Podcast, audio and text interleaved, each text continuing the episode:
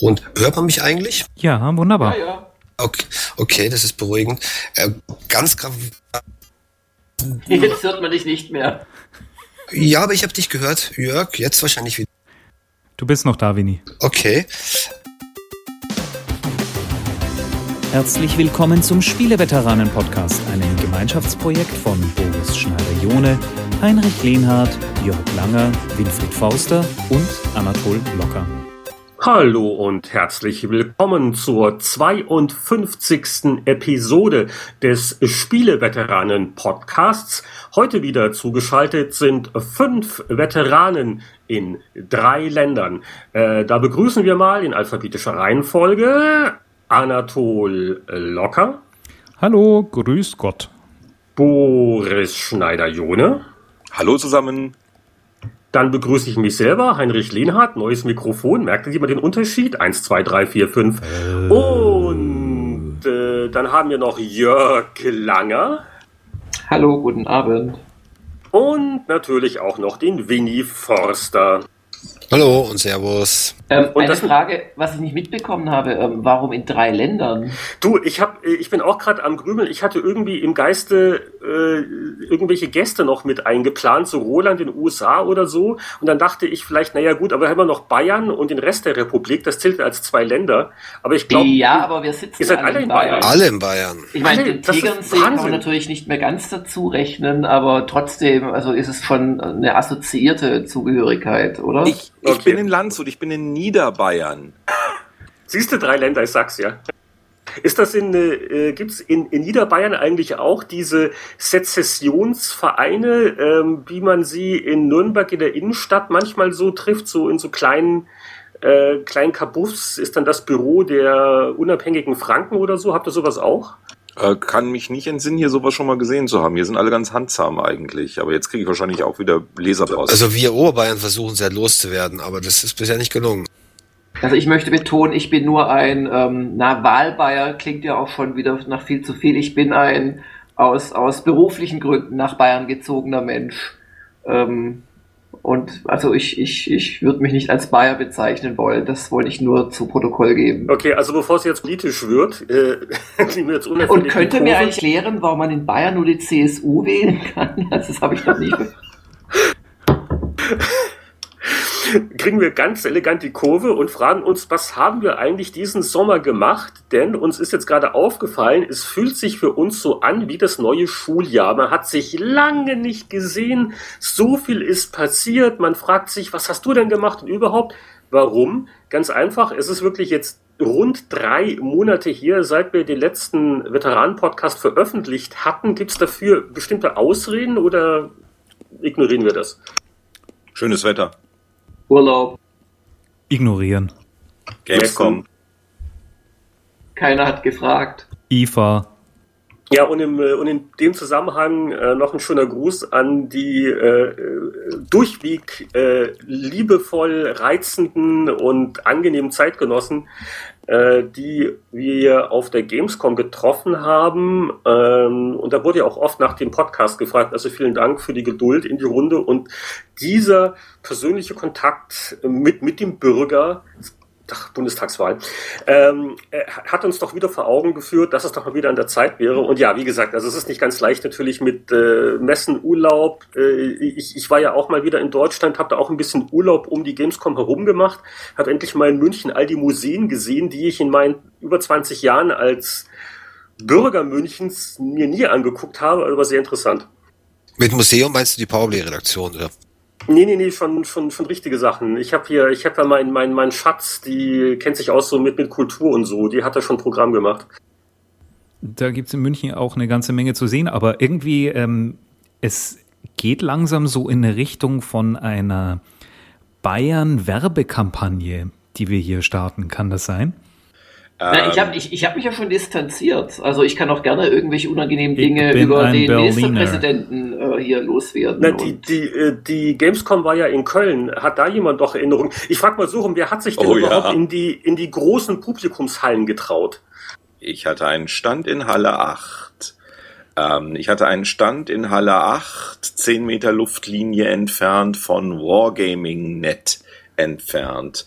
Und ich konnte mir weil ich auf der Rückseite des Standes von Wargaming Net in Halle 8 war, nicht die aus den besten Stripclubs Moskaus rangeschafften, leicht beschürzten Damen anschauen, die da andauernd äh, rumhüpften in seltsamen Uniformen, sondern konnte nur die mit 128 dB in die Halle geblasenen Beats ähm, hören, wenn man das noch hören nennen kann. Ich war tatsächlich beim Hallenmeister und wollte mich beschweren und hörte nur lapidar, ja, da hängen draußen Schilder. Und siehe da, es hängen wirklich Schilder da. Die Gamescom hängt sie raus und da steht dann, ja, wenn Sie die Halle betreten, das könnte Ihr Gehör schädigen. Sie können sich gerne für einen Euro Ohrenstöpsel kaufen und für kleinere Kinder für 19,50 Euro. Äh, so Over-Ear, die gibt's da hinten am Kiosk. Und äh, äh, das ist dann der Freibrief wirklich für äh, ein Erlebnis, das man sonst bei Flughafenbesuchen direkt neben einer Aber Boris, nicht hat. Boris, hattet ihr als Microsoft nicht genügend Sound, um da drüber zu gehen? Nein, wir waren Good Citizens. Äh, wir haben da nicht dagegen angebrüllt oder so. Ähm, es war in vielen Hallen einfach, es tut mir leid, unmenschlich laut. Jetzt habe ich ja zwei Jahre ausgesetzt und man wird ja auch ein bisschen älter, aber normalerweise verliert man ja an Hörkraft so zwischen 45 und 47.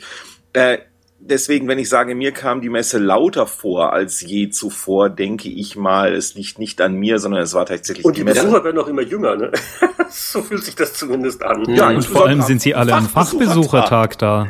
Ja, und das waren alles Fachbesucher, also 25.000 Fachbesucher. Ich wusste gar nicht, dass es so viel gibt, aber die Nee, haben nee. einfach jeden gezählt anscheinend, der, der, der mit einem dieser äh, Wildcard-Tickets äh, schon am Mittwoch auf die Messe durfte. Zwar nicht in das Business Center hinein, aber halt in die Hallen, was, was natürlich auch blöd ist, wenn man da versucht zu arbeiten und diesen Tag zu nutzen, um äh, zum Beispiel Fotos von, von einzelnen Ständen zu machen oder Dinge mal anzuspielen dort, die es halt im Businessbereich nicht gibt. Ja, aber äh, das war ja, glaube ich, mit das Argument wegen Fotos und auch Filmen auf der Messe, was ja die Presse an dem Mittwoch tun will. Dass die Messe nicht so leer aussieht, lässt man halt mal eine Handvoll Leute drauf. Ähm, was du, Ihre Handvoll. ja, und also diese Regelung hat äh, die Leute überrascht. Ich bin über, äh, ich bin über den Eingang Ost rein ähm, und äh, am Mittwoch um äh, äh, 9 Uhr und die Security dort war sich nicht mehr ganz sicher, ähm, ob sie äh, jetzt die Leute reinlassen soll oder nicht und hat einfach jeden, auch ohne Ticket reingelassen. Ähm, äh, mit dem weiteren Erfolg, dass sie, äh, da sie ja dachten, die Wildcard-Leute kommen erst ab 13 Uhr aufs Messegelände, ähm, halt noch überhaupt keine Security im Businessbereich hatten. Äh, das heißt, die Leute konnten dann auch in den Businessbereich einfach reingehen und so. Es war also ähm, grausam organisiert und äh, Ja, ähm, kann ich gebe, ich gebe zu, ich habe mich das eine oder andere Mal in die Glashalle nach Leipzig zurückgesehen. Ja, die war heiß, aber irgendwie, ja, gut. Aber es gab schon noch einen Unterschied zwischen dem Business-Tag und den Besuchertagen danach. Äh, ja, es gab schon einen. Also äh, natürlich Freitag, Samstag sehr unmenschlich, schlicht und einfach. Und ähm, Ja, schon am, schon am Donnerstag. Also ich habe noch nie einen Donnerstag so voll erlebt, ehrlich gesagt, auf der, auf der Gamescom. Also es Also es ist nur nochmals, um im, im Vergleich zu sehen, wie viel hatte die Gamescom jetzt? Ich glaube, 325.000 haben sie gemeldet. Die IFA ging mit 250.000 raus. Die IFA hat allerdings ungefähr das Doppelte an Fläche. Wie viele Tage heißt, ist die es IFA? ist nicht nur, die IFA ist sechs Tage lang. In Berlin. Und eine Viertelmillion Besucher. Eine Viertelmillion Besucher. Die Gamescom zählt mehr Besucher, wird offiziell nach draußen Wow. kolportiert. Und das sind, das sind weniger Tage bei der Gamescom, das sind nicht sechs. Das ne? sind weniger Tage, aber ich muss mal ganz ehrlich sagen, die Hallen waren gesteckt, st- voll gesteckt, ähm, die Gänge waren rappelvoll. Ähm, mir kommt's jetzt langsam, mir wird's zu viel, muss ich sagen. Also, Nee, also ich, ich hatte auch so eine Situation, äh, da musste ich halt auch von den Hallen zurück Richtung Businessbereich und ähm, ich stand so etwa eine Minute oder zwei, hat sich aber wie fünf angefühlt, wirklich eingeschlossen auf so einer Treppe. Und das Übliche, oben haben dann halt Leute, die die Treppe erklommen haben, beschlossen, dass das eine besonders gute Stelle jetzt sei, um dort ein Schwätzchen zu halten und zu fotografieren und so weiter. Ähm, und äh, also das, das, das muss ich echt nicht haben. Also das schlimmer war es in Leipzig auch nicht, wo man in diesen, in diesen tollen äh, Röhren da dann teilweise feststeckte zwischen den Hallen. Auf diesen, ihr wisst, kennt noch da diese, diese, diese Übergänge da. Und also mir war das zu voll. Also ich kann, ich kann durchaus Leute verstehen, die, die fünf Tage lang oder vier Tage lang nicht aus den beiden Businesshallen rausgehen. Aber Naja. ihr, Aber man muss dazu sagen, warum war es voll? Es war ja auch eine wahnsinnig interessante Messe. Im Sinne von, da gab es mal was Neues zu sehen. Ja, das Absolut. hat man denken können vorher, aber ich muss sagen, so im Nachhinein war das wirklich die Messe, die den Aufbruch in die nächste Konsolengeneration äh, bewarb, ähm, wo PS4, wo Xbox One äh, ihren, ihren Einstand feierten auf deutschem Boden. Also äh, das hat mich alles doch sehr kalt gelassen, wie, wie Boris schon gesagt hat, also World of Wargaming und, und gewisse Einzelstände waren riesengroß, auch von Activision hier, der die Destiny-Ecke und so weiter, riesen, äh, riesen ähm, na, sag schon, äh, äh, Leinwand und so weiter und so fort. Aber also wo hat man denn zum Beispiel überhaupt mal eine PS4 oder eine Xbox One gesehen? Ja, und Oh, so, Sony hat sich, Moment, Sony hat sich einen Teil der Announcement einfach für die Tokyo Game Show drei Wochen oder vier Wochen später aufgehalten, äh, aufgehoben und das finde ich eigentlich auch ähm, sehr viel sagen. Also ich fand auch, die Stände waren zum Teil so groß wie ein ähm, guter Einfamilienblock, also so ein, so ein richtig schönes großes Haus für ein einziges Spiel, gerade in dem Free-to-Play-Bereich. Die müssen ähm, unendlich viel Geld investiert haben. Gut, das ist für die natürlich auch die absolut wichtigste Messe. Aber ähm, mir wird die Gamescom zu elefantös, muss ich sagen. Es geht nur noch darum, das größte Banner aufzuhängen, ähm, den größten Stand zu haben. Im Business Center ist es alles etwas erträglicher. Da finde ich, ist es auf einem, auf einem guten ähm, Level. Aber draußen will ich gar nicht mehr sein, muss ich ganz ehrlich sagen.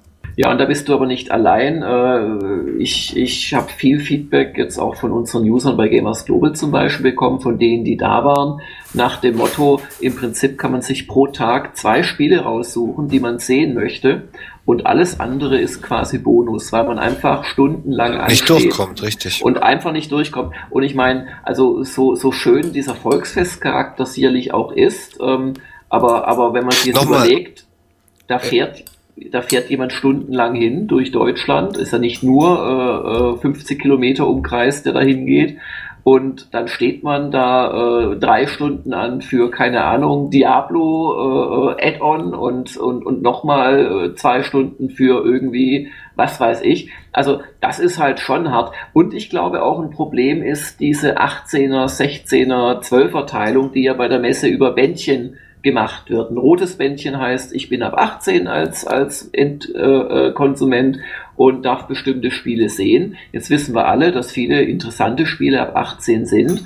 Und ich weiß nicht, vielleicht kann der Boris mehr zu sagen, der vielleicht auch da äh, Einblicke in, in Standbau und so weiter hat. Ich habe halt den starken Eindruck, dass die Stände auch so, so festungsartig konzipiert sind und so wenig Möglichkeit geben, für Leute, die nicht selbst spielen, den Spielen über die Schulter zu schauen, einfach weil eben in der Halle auch zwölf oder zehnjährige sind, statt dass man zum Beispiel sagen würde, wir haben zwei oder drei 18er Hallen und da kann man dann offenere äh, Standkonzepte machen.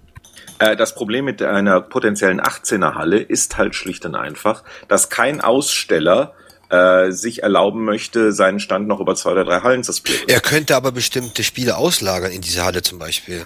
No. Also ganz ehrlich, wenn ich meinen Messestand baue, als ich nenne jetzt mal Firma. Boborola. Nein, mal, bleib, bleiben wir Thema Microsoft, ja. Und nehmen wir mal ein altes, altes Beispiel und ich habe ein Gears of War und ein Halo und ein Forza. Und ich möchte gleichzeitig meine Konsole verkaufen. Ich werde einen Teufel tun und Forza in Halle 4 und Gears of War in Halle 8 Ja, aber dein, deine Freunde vom Wargaming-Net wären da gewesen wahrscheinlich. Nee, du willst als Hersteller, äh, du willst ja auch ein bisschen dein Markenimage und so weiter äh, äh, äh, pampern. Du willst alles auf einem Stand haben. Du könntest höchstens, das würde vielleicht auch die Zuschauerströme ein bisschen zügeln, einfach die Messe grundsätzlich erst ab 18 freigeben. Naja, da fände ich es wirklich nachvollziehbar, wenn es die ab 18 Halle gäbe. Spiele, die mit Killen zu tun haben, sind da drin. Das ist auch imageprägend und macht Sinn. Die Leute wissen, wo sie reingehen. Und die Papas, die Ja, dann hast du so einen und dann geht Standsozialismus.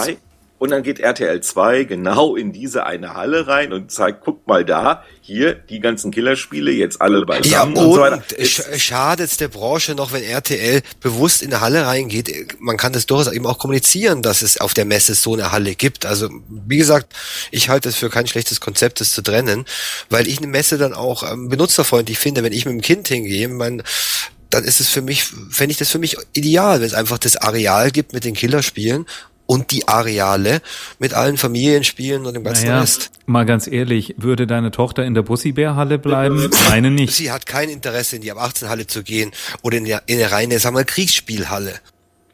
Naja, aber man sieht dann aber auch, du gehst in eine Halle 10.1 beispielsweise, wo der schicke Retro-Stand war und da war es dann ja auch angenehm ruhig.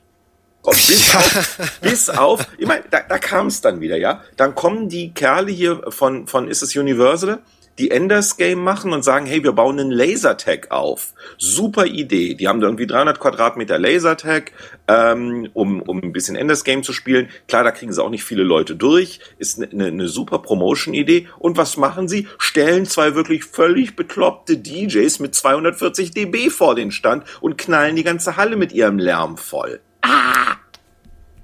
Nochmal, DJs gehören, finde ich, ohnehin auf Messen verboten. Weil ein DJ stellt immer auf, wenn es einen Regler von 1 bis 10 geht, stell, stellt er den Regler immer auf 11. Die sind immer die lautesten und die Mucke will ich da schon- nicht hören. Ich bin, ich bin heute Grumpy Old Man, aber es gab Also so viele Sachen, die mir auf der Gamescom wirklich gegen den Strich gegangen sind. Die Taxipolitik ist auch noch eine lange Geschichte. Da können wir auch noch mal drüber reden. Aber das Aber- wird ein Stundenrand. wir können auch nochmal zum Thema zurückkommen, was es gab es nicht zu sehen. Ähm, auf der Messe, Nintendo hatte doch auch das 2DS nicht auf der Messe. Verbessert mich oder? Ja, wenige Nein. Tage nach der Gamescom kam Also dann sehr lustig, überraschende sehr, sehr lustig. News. Man hätte also sicherlich ein bisschen mehr zeigen können. Das wäre jetzt, äh, das Gerät werden wir, werden wir sowieso ja ein bisschen sprechen. Aber es finde ich ein interessanter Aspekt, dass sowohl Sony als auch Nintendo sich einfach zwei Sachen aufheben, obwohl es äh, die größte europäische Messe, also kurz davor abging. Also 2DS kam, glaube ich, eine Woche danach. Ja, aber ganz ehrlich, wenn du dir das anguckst, das Publikum, das da ist, die Nachrichten, die diese Messe dominieren und so weiter, würde ich als Nintendo auch sagen, hm, das 2DS geht da unter. Wenn ich da Richtig, einen Ausflug mache, da richtig. schreibt keiner drüber, also mach es Genau. eine Woche später. Ist taktisch völlig korrekt. Genau, da hast du. Ich möchte aber trotzdem Würdet ihr bei. Fire Emblem auch so machen, die, die ein paar Truppen zurückhalten, oder? Weiß ich Ja, aber nicht, Nintendo also, vollzieht das, was eben zum Beispiel, ich, gut, ich weiß jetzt nicht, was Microsoft das vorge- vorgestellt hat, aber Nintendo und Sony sind eben schon so konsequent. Ich meine, es ist ein bisschen schade auch. Die Messe ist ja etabliert, sie ist in der Mitte von Deutschland. Gut, sie ist zu voll, aber ähm, es ist schade und es ist kein Ruhmesblatt für die Veranstalter, dass sie dann sowohl bei, also zwei von drei Großen einfach ihr Zeug zurückhalten und sagen, pff, Naja, bring gut, mal Vini. Aber wir leise waren auch immer, wir waren es ja auch immer gewöhnt, dass auf Messern Neuheiten präsentiert Ja, werden. natürlich, das dazu ist sind die durch. da. Dazu sind sie, glaube ich, nicht mehr da. Ach so, okay, Weil ja. heute ja wirklich alle Informationen bereits übers Netz gestreut werden und wenn du dich auch nur im Entferntesten darüber interessierst, dann du wird ja eine eigentlich andere Laufkundschaft Sachen aber ein bisschen beschissen, finde ich, die dahin geht, sich, die sich in dieses Schweißgetümmel stürzt. Richtig. Ich Genau. Aber, recht. aber Das Kinder, ist- das ganze Gemecker Ja, ist doch äh, Mumpitz, solange die Messe bis auf das letzte Kärtchen ausverkauft ist. Da sage ich doch als Messeorganisator, super, ich habe alles richtig gemacht. Also, Ja, also ja, in der einen Weise schon, aber- als eine Firma, die halt für viel Geld einen Stand bucht, wie das Beispiel vorhin, und wo ich das Gefühl habe, für meine, für meine Kosten äh, habe ich zu viel Ärger und da hält sich keiner an die äh, Spielregeln, was den Schall angeht und überhaupt und tralala und überhaupt. Aber als Messeveranstalter ausverkauft, Riesenerfolg. Das, das, das fürchte ich übrigens auch. Also ich denke, die Gamescom, die wirklich ein paar ganz haarsträubende Entscheidungen auch dieses Mal wieder getroffen hat, dass die sich, äh, dass die sich Champagner trinkend auf die Schulter klopfen und sich darin sonnen, wie toll sie es gemanagt und das haben. sollten sie eben nicht ganz. Also. Und, und das ist wirklich nicht gerechtfertigt. Aber, aber nochmal meine Frage. Wo hat man denn bitte auf der Messe gesehen, dass die nächste Generation der Konsolen jetzt kommt? Ähm, also ich war da wirklich enttäuscht. Wie gesagt, man, man hat kaum mal, klar, ich habe bei Microsoft bei der Plattformpräsentation und Major Nelson hat auch kurz reingeschaut, habe ich, habe ich ähm, hier die, die Xbox One präsentiert bekommen und die, bei Microsoft stand die auch rum, aber wo standen denn überhaupt die neuen Konsolen rum? Und also als Endkunde, der diese neuen Konsolen vielleicht faszinierend findet und, und die mal auch anfassen, also zumindest in der Plexiglas und damit spielen wollte, Hätte unbedingt da hatte, sein müssen. Hatte, hatte die Messe echt nicht viel zu bieten. Entschuldigung, wart ihr am Microsoft-Stand? Wart ihr am Xbox-Stand? Ich habe ja gerade gesagt, bei Microsoft, da standen die Dinger rum, aber Naja, gut, äh, also Entschuldigung, wenn von zwei Konsolen bei einer zumindest eine ganze Menge da stand, äh, dann kannst du ja jetzt nicht pauschal sagen, es wäre nicht rumgestanden. Also wenn du Xbox One sehen wolltest, die war da. Das ja, muss ich aber, ähm, aber Boris, auch aber, doch bestätigen. nicht, aber nicht bei den Drittherstellern, die ja dann doch die überwiegende Mehrheit von der von den äh, Messeausstellern darstellen. Ähm, also äh, und, und ich hatte gerade schon gesagt, du stellst dich als Normalbesucher äh, Besucher teilweise drei vier Stunden an, bis du irgendwas spielen kannst. Also mein Eindruck war ganz klar äh, der einer Enttäuschung darüber, dass Next Gen so gar nicht stattgefunden hat. Also klar, die Spiele waren ja oft für Next Gen, teils aber auch noch natürlich für, für PS3 und Xbox 360. Übrigens mit die spannendsten teilweise auch. Da kommen jetzt ganz geile Sachen noch raus gegen Ende. GTA 5 nächste Woche zum Beispiel. Aber ähm, so weißt du, so, so der große jetzt Aufbruch und hier was Neues. Leute, denkt dran, Weihnachten müsste was Neues kaufen. Das hat diese Messe überhaupt nicht ausgestrahlt. Und wieso weiß ich nicht. Ich kann nur da meinen Eindruck wiedergeben. Kleines Rechenbeispiel. Wenn du 300.000 Leute auf der Messe hast, die Messe geht vier Tage, an jedem Tag ist sie acht Stunden offen äh, und jeder soll eine Viertelstunde an einer neuen Konsole spielen können, dann musst du, sagt mein Taschenrechner, 2343 Konsolen aufstellen und optimal durchtimen, damit jeder wirklich mal eine Viertelstunde spielen kann. Klingt nach einer guten Messe. Ja, äh, Aber du, du hast zu dem Zeitpunkt gerade- keine gerade 2343 Konsolen. Nur gerade rätst du ja im Prinzip jedem äh, Hersteller ab, jemals auf die Gamescom wieder zu gehen, weil das Prinzip kannst du ja für alles äh, anwenden. Jedes einzelne Spiel, das gezeigt wird, hat ja nicht am Ende 320.000 äh, Kontakte gehabt, um es mal in der Werbersprache zu sagen, sondern eben nur 10.000 Kontakte. Also das beeindruckt mich jetzt nicht als Gegenargument. Was mich beeindruckt äh, hätte, wäre gewesen eine Halle, wo Sony eine, eine 10 Meter hohe PS4 mitten reingestellt hätte. Außenrum Spielbar, PS4, bitte. ja, das nicht, aber außenrum spielbare Anspielstation, 100 Stück oder so etwas. Das wäre nicht deine 2000 gewesen, aber mehr als null an den allermeisten Ständen, wo dann halt die Demos doch auf dem PC liefen oder erst gar keine Next-Gen-Spiele gezeigt wurden. Mehr möchte ich ja gar nicht sagen, aber die Okay, Messe, nee, aber, aber es, es hat, dann musst du die Messe einen Monat später machen. Aber ganz ehrlich, vom Timing her, also da, da kann ich nochmal aus der, aus der Kiste kramen. Ähm, wenn du sagst, 22. November, also Ende November kommen die Konsolen raus. Ähm, die werden zum letztmöglichen Zeitpunkt natürlich produziert ähm, von der Hardware her. Das heißt, die Produktion der Konsolen, und es gab ja auch, glaube ich, ein Foto von den Xbox-Kollegen, hat irgendwann Ende August Anfang September angefangen von der Serienproduktion. Das heißt, alles, was du hast, sind Vorseriengeräte. Alle Vorseriengeräte, die du hast im August, die stehen, wenn möglich, bei Entwicklern, damit die verflucht nochmal im Oktober ihre Master abliefern können von den jeweiligen Spielen. Also alles, was du bauen kannst, ist draußen. Und auf einer Messe, äh, im, äh, die E3 oder auch die, die Gamescom, der Konsolenhersteller, knabbert an den, an den Fingernägeln und versucht so viel Hardware wie nur möglich beizuschaffen und spielbaren Code beizuschaffen. Wenn du eine Messe machst im November, ist das alles kein Problem. Da kannst du Hardware herkarren, wie du willst. Aber im August ist sie einfach nicht da. Es ist, sorry, es geht einfach nicht. Ja, Boris, ist ja alles gut. Ich sage ja nicht, dass jetzt aus irgendwelchen selbstzerstörerischen Tendenzen heraus die äh, Plattformhersteller sich ihr Grab schaufeln. Ich sage nur, wenn ich auf eine Messe gehe, äh, die einen Monat oder zwei oder zweieinhalb vor Veröffentlichung dieser Konsolen ist, dann würde ich als naiver Journalist, der ich bin, und noch zweimal als naiver Endkunde, äh, in den ich mich reindenken äh, vielleicht kann, würde ich erwarten, dass Next Gen mehr stattfindet. Aber es war der- vier Monate vorher. ja, vier Monate ist ja gut, aber es ist die letzte große Messe aus der Tokyo Game Show ähm, vor, vor diesem Event. Und dafür muss ich sagen, war mir das eine viel zu gewöhnliche Messe. Also Naja, Punkt. es ist jetzt auch eine, eine Frage mit den Erwartungshaltungen. Wo kommen die her? Also wenn, wenn, wenn man sich vielleicht was erwartet oder erhofft, was nicht realistisch ist, was auch keiner einem versprochen hat, da kann man jetzt auch jetzt niemanden dafür verantwortlich machen.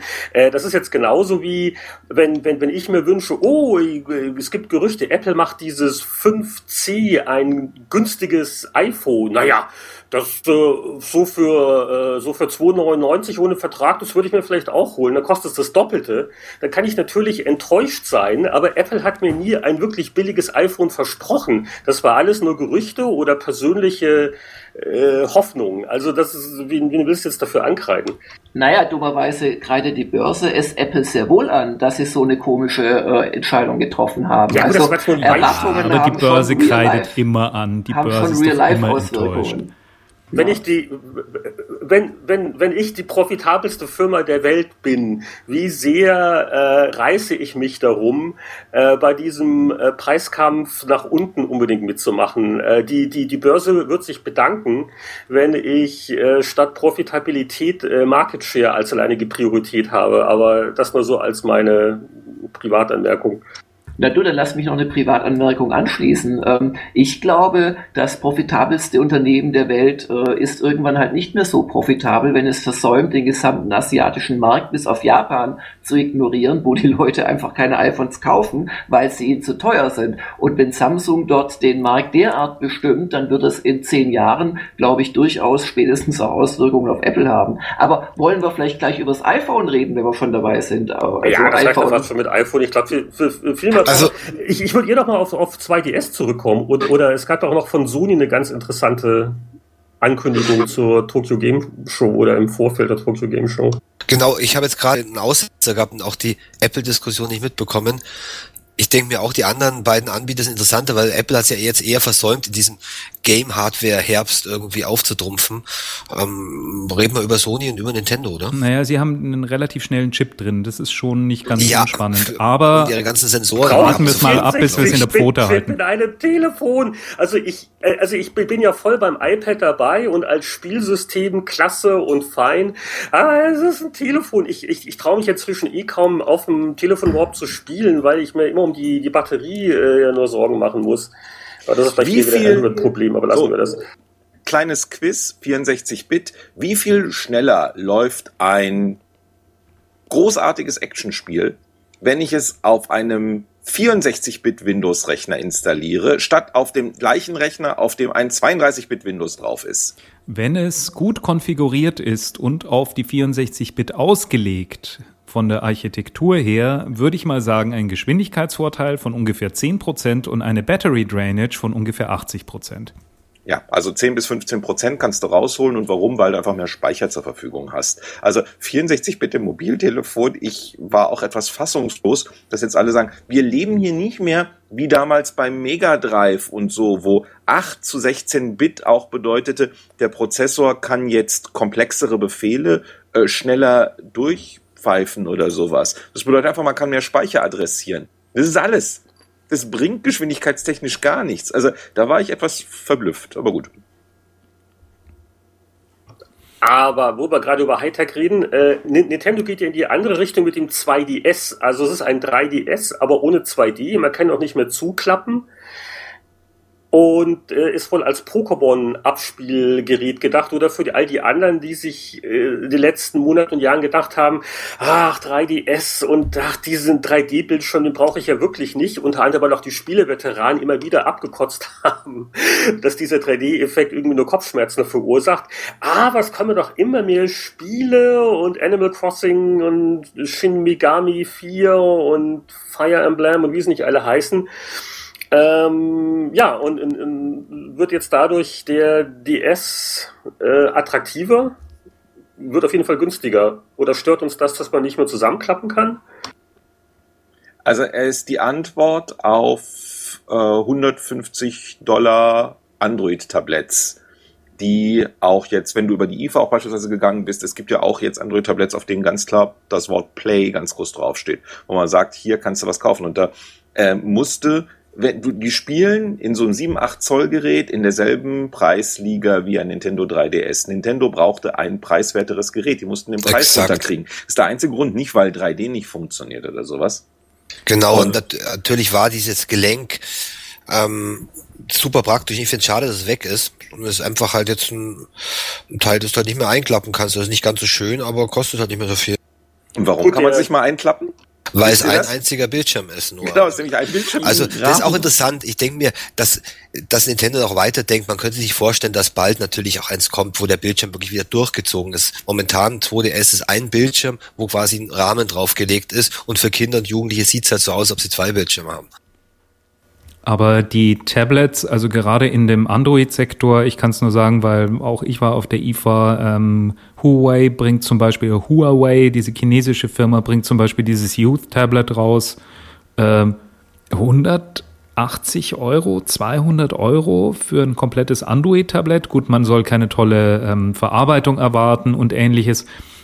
Aber das Zeug ist inzwischen so Massenware geworden und wird auch so massiv gekauft, dass ich glaube, dass Nintendo echt momentan der Arsch auf den ja, Eis geht. aber ich meine, die- schau die- dir die Verkäufer auch an. Reagier- die, sie reagieren, ich, sie reagieren richtig drauf. Also genau das, was du gesagt hast, stimmt in einer gewissen Weise. Aber Nintendo hat noch das, das Image, hat noch die Zielgruppe in gewisser Weise, hat auch die guten Spiele.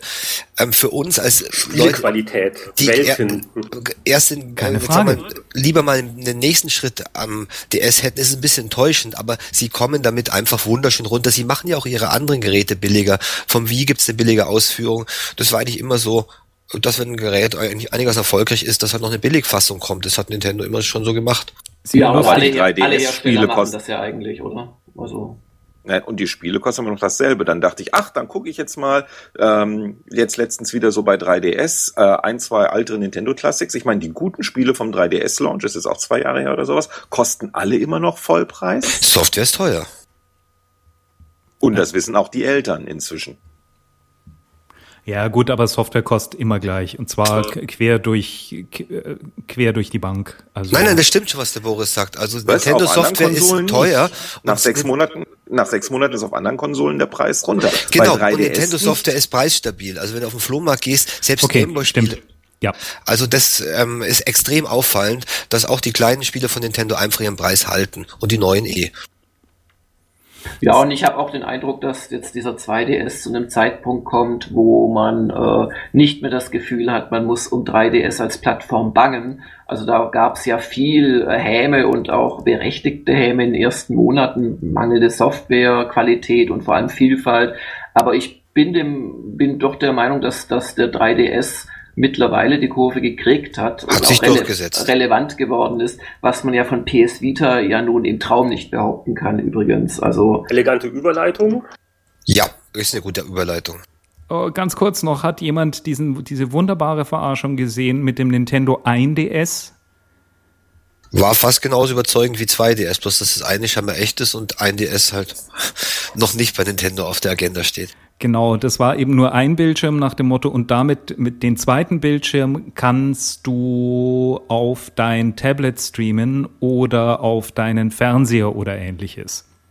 Also ähm, war eine Fake-Webseite, aber ich fand's grandios. Ich bin am Anfang auch, saß auch da und wusste nicht, ist das jetzt ernst gemeint oder nicht. Ganz große Nummer. Also ähm, Ja, es, es, es kommen viel zu viele Geräte momentan. Man blickt echt nicht mehr durch. Also eine Lawine. genau. Ja, und dieses Vita. neue, dieses neue Vita-Teil. Erklär das doch mal. Bringt halt Vita ähm, auch irgendwo auf nächsten. heißt das Ding nochmal? Ähm, es Vita heißt äh, TV. PS Vita TV und wurde eben ein paar Wochen später, also jetzt werden wir reden, in Tokio vorgestellt und ist quasi ähm, die Set-Top-Box-Auskopplung vom Vita, also ein Vita ohne den Bildschirm. Ähm, ein Gerät, das halt an, an Wohnzimmer, das Flatscreen gehört und ermöglicht die paar Spiele, die es für Vita gibt, aber natürlich auch die ähm, alten Spiele, die auf Vita laufen, auf einem Wohnzimmerbildschirm zu spielen, soweit ich das verstanden habe. Also ich kenne nur die, ähm, das Video aus Japan, Ja, sagen wir es so rum. Das, äh, äh, das, das Vita TV, genau mit dieser Dings, äh, mit, mit dieser, man kann alte Playstation-Spiele spielen und so weiter und ähm, Ja. ja. von den Vita-Spielen, die keinen Touchscreen brauchen, ist aber das Ding, das ähm, erstens mal vielleicht Apple Paroli liefern kann, äh, weil äh, alle ja sagen, irgendwann wird, wird Apple TV auch mal eine Spielkonsole sein, äh, über kurz oder lang. Und äh, man darf das ja nicht vergessen, das PS Vita ist ein Medienabspieler. Der spielt auch alles ab und geht an die ganzen äh, Sony-Videodienste dran und Netflix und so weiter läuft das Genau. auch. Also genau das, was ein Apple TV kann. Was natürlich sehr spannend ist, weil du durch Sony ja auch durchaus Mediencredibility hast und, und Gaming-Credibility. Also äh, ist man nicht schlecht. Und was ich halt viel faszinierender finde, es kickt halt, weil der Preis, der in Japan ist, ist ein Preis, der umgerechnet hier in Deutschland auch unter der 100-Euro-Marke wäre, allerdings ohne Controller, glaube ich. Ähm, aber es kickt halt so diese ganzen möchte gern Android-Konsolen, so ein Uya und so weiter Genau. vom Platz, weil für die ist jetzt schlagartig kein Markt mehr da. Also und, und Vita wird in gewisser Weise billiger, ein Flatscreen hat jeder, weil das, das Display fehlt. Grundsätzlich das, was diese, ähm, ähm, was Vita TV kann, sollte auch das Vita selbst können. Aber so viel ich weiß, glaube ich, Vita bekommst du nicht an, an Flatscreen, oder? Verbessert mich? Weiß das jemand? Nee, das geht nicht. Also ich Genau. habe das auch mal den deutschen Geschäftsführer gefragt, dann hat er mich also in so einer Journalistenrunde, das war vor einem Jahr auf der Gamescom, so ein bisschen ausgelacht und äh, ja, wir können ja nicht eine Konsole für Sie machen und äh, Also das wäre natürlich wichtig. Ja, als ob, als ob ich eine PS Vita irgendwie im Hotel dabei hätte, aber egal. Aber ähm, die, die, die, die, was ich mich immer frage, ist, die wollen doch alle YouTube-Videos haben und kostenlose Werbung und Pipapo. Und warum bieten sie dann nicht ein, ein, ein Ausgabeteil an, mit, mit dem man äh, das streamen kann? Also, Richtig. Also, Also, aber der andere Punkt ist, ich glaube, Apple, ähm, die Geräte bekommst du ja auch immer noch nicht an Flatscreen. Verbessert mich auch. doch, doch, doch, doch, Doch, doch, doch. Also, du kannst kriegst, du kriegst sie easy. per WLAN und Apple TV, du kriegst sie mit Über WLAN Kabel. über Laptop. Aber nicht mit HDMI. Du bekommst kein HDMI. In doch, doch, HDMI. Doch, doch. Ah, okay, ja, das Also ich habe ich hab zum Beispiel jetzt tatsächlich für Hotels, wenn wir so im Urlaub sind mit den Kindern und die ihre abendliche Portion äh, Fernsehen brauchen, ähm, ich habe so ein einfaches Kabel, ist als Original Apple-Zubehör schweinisch teuer, 30 Euro oder so. Und damit kannst du einfach ein HDMI-Kabel anschließen. Ah, dann ist es doch ein bisschen peinlich. Meine Vita mag ich immer noch gerne, abgesehen davon, dass es keine richtigen Spiele drauf gibt. Aber es ist ein schönes Gerät, aber es ist natürlich peinlich, dass Sony das noch nicht geschafft hat und das dann wiederum nur mit dem ähm, Vita TV funktioniert. Und Ja, da ja. Das Vita TV ist aber, ist aber hoch äh, spannend, weil Ja. das ist jetzt wirklich der Preisbereich, den man sonst halt, was Boris schon gesagt hat, für eine einfache Streaming-Box zahlt. Oder guck mal, wie viel Fernseher haben wir rumstehen, die halt keine Smart TVs sind. Und ich weiß, die TV-Hersteller, die glauben, dass äh, Leute wie, wie ich sich jedes Jahr gerne einen neuen Fernseher kaufen würden, wenn sie irgendein tolles, tolles neues Feature erfinden. Und UHD Smart- zum Beispiel. Äh, und, und Smart TVs ist halt auch so, so, so eine Sache, da ist man doch wirklich so ein externes Kästchen lieber, wo ich auch weiß, das ist zukunftssicherer und äh, kann man leicht mit, mit rumschleppen. Der ganze so eine Videokram wird wunderbar laufen. Äh, Netflix, da muss man auch nicht äh, Goldmitglied sein, also Netflix geht äh, äh, auf PSN sehr gut und ähm, und wir sollten vielleicht noch dazu sagen, dass es winzig ist. Also das ist sicherlich die kleinste Konsole, Mhm. die einer der großen jemals auf den Markt gebracht hat. Also es nimmt keinen Und neuen es- Platz weg. Ich frage jetzt noch mal ein paar eines. Vita-Spiele, die, die, Ähm, die so schlecht nicht sind, oder es laufen ja auch viele also zu wenige. und PS1-Sachen drauf. Also, Kann das also, aber also ich auch würd mir das sein, dass das auch das Einfalltor für Gaikai sein soll. Das heißt, dass du später mal Videos über die PS Vita TV auf deinen Fernseher sicher, gestreamt sicher. hast. Logisch, genial, klar. Da wird's nämlich für mich eigentlich wirklich spannend, weil da reden wir dann nämlich vom Vertrieb, wo wirklich kein überhaupt nichts mehr, äh, keine Disk bewegt wird oder sonst irgendwas. Du meinst jetzt Aber aber, nicht da nicht Filme, sondern Spiele, Anatole. Ich meine Spiele, genau, Ja, ja, nicht die genau. Filme. Ich meine Ja, nicht ja. die Netflix, ich meine nicht die Multimedia-Geschichten, sondern ich meine wirklich Gaikai. Also das bedeutet ähm, alte PS3-Spiele etc. pp. einfach auf den Schirm gebeamt. Also Ja. ich, ich denke schon, dass eine Sony da eine, eine kombinierte Strategie hat, die ihr PS4, also ihre stationäre Konsole, ihre mobile Konsole die Vita, die sie eben nicht aufgeben, sondern damit weiterführen und natürlich ihre gesamte Internetstrategie, zu der Gaikai gehört oder wo Gaikai der integ- integrale Part ist, die werden schon eine gemeinsame Strategie haben. Aber Wobei, also bei diesen ganzen Streaming-Geschichten, also bin ich, bin ich immer etwas äh, vorsichtig. Also ich erlebe ich wohne in München, ich habe im Büro, ich habe jetzt mittlerweile zu Hause wirklich schnelle Internetanbindungen, aber die funktionieren auch mal plötzlich ohne Erklärung eine Stunde lang nicht oder schlecht und so weiter. Und wenn ich dann an die vielen, vielen äh, auch Deutschen einfach denke, die da draußen am äh, Tegernsee zum Beispiel sitzen und verzweifelt versuchen, mit einer guten Sprachqualität allein mal ein Video, einen Ton, ein Sprachtelefonat zu machen per Skype, dann äh, weiß ich, dass Sky, danke, das war sehr gut jetzt gerade von der Soundqualität her, hat meinen Punkt unterstrichen, äh, dann weiß ich, dass Sky, Kai und Co. noch sehr weit äh, davon entfernt sind, wirklich, also Konsolen oder, oder Computer zu ersetzen. Naja, äh, sehr weit entfernt bedeutet in diesem Fall immer zwei Jahre. Nee, definitiv keine zwei Sicher. Jahre. Vor zwei Ach, Jahren was. hat noch kein Mensch Ach, irgendwie was. an Watch Ever oder Love Film gedacht. Schau dir an, Ja. dass du sagst, ah, ich kann in HD, kann ich was streamen. Zwei Jahre Maximum.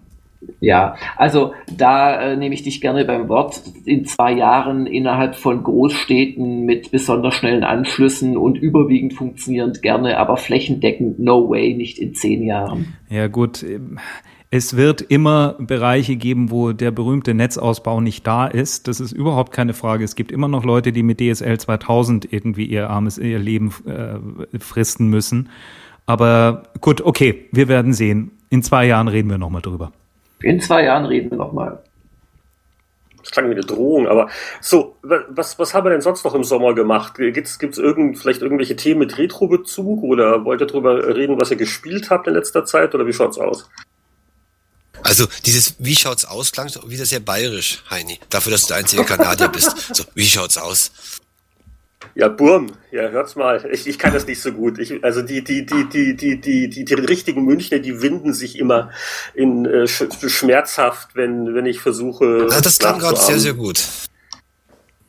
Also ich äh, habe viel gearbeitet, äh, möglichst wenig gespielt. Nein, ähm, ein bisschen was gespielt auch. Ähm, ich habe zwei Empfehlungen und ich mache es auch nur ganz kurz. Ähm, Brothers auf Xbox Live Arcade, aber ich glaube Steam kommt jetzt auch dieser Tag oder ist schon draußen. Äh, sehr, sehr, sehr gut. Insbesondere sehr schöner Schluss. Ähm, und äh, was ich seit langem spielen wollte, ich habe bei diesem Steam Sale, äh, der jetzt auch gefühlt drei Monate zurückliegt, halt ein bisschen zugeschlagen und mir zum Beispiel ähm, Antichamber äh, gekauft. Das ist ein non-euklidisch geometrisches Spiel. Man läuft durch Räume, aber die sind immer irgendwie anders. Man kann es nicht beschreiben. Ähm, ist definitiv nicht jedermanns Sache. Ähm, mir hat's heilen Spaß gemacht. Ähm, und äh, man sollte sich das einfach mal angucken im Video. Und wenn man denkt, oh, das könnte interessant sein, sollte man gucken. Aber äh, Anti-Chamber, ansonsten, ähm, man wird damit auch schnell verrückt. Also es war das erste Mal, dass ich wirklich, dass mir beim Spielen schwindlig wurde. Liegt aber auch zum guten Teil mit daran, dass eben ähm, die ganze Geometrie überhaupt nicht stimmt. Also dass, äh, wenn man nach links und rechts geht, sich Dinge verändern und so weiter. Schwer zu beschreiben. Klingt gut, klingt gut. Ja, dann mache ich mal weiter. Also ich warte momentan natürlich auf den GTA und hab davor. Winnie? Winnie probiert gerade Gaikai aus, Gaikai aus und ähm, ich, okay. ich, hätte jetzt eher gesagt, er hat GTA 5 gesagt und die, ähm, die Embargo-Polizei des Publishers. Police kam da ist, Da ist gerade jemand, jemand durchs Fenster gesprungen mit einer Maschinenpistole, um dafür zu sorgen, dass Winnie hier nicht vorab irgendwelche Spoilers verrät. Ja, Winnie hat den Server verlassen. Siehst du?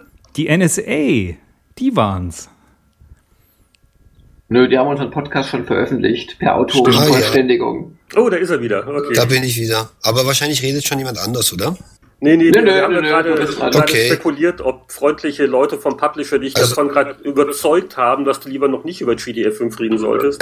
Ich versuche das ganz schnell, bevor es wieder abbricht.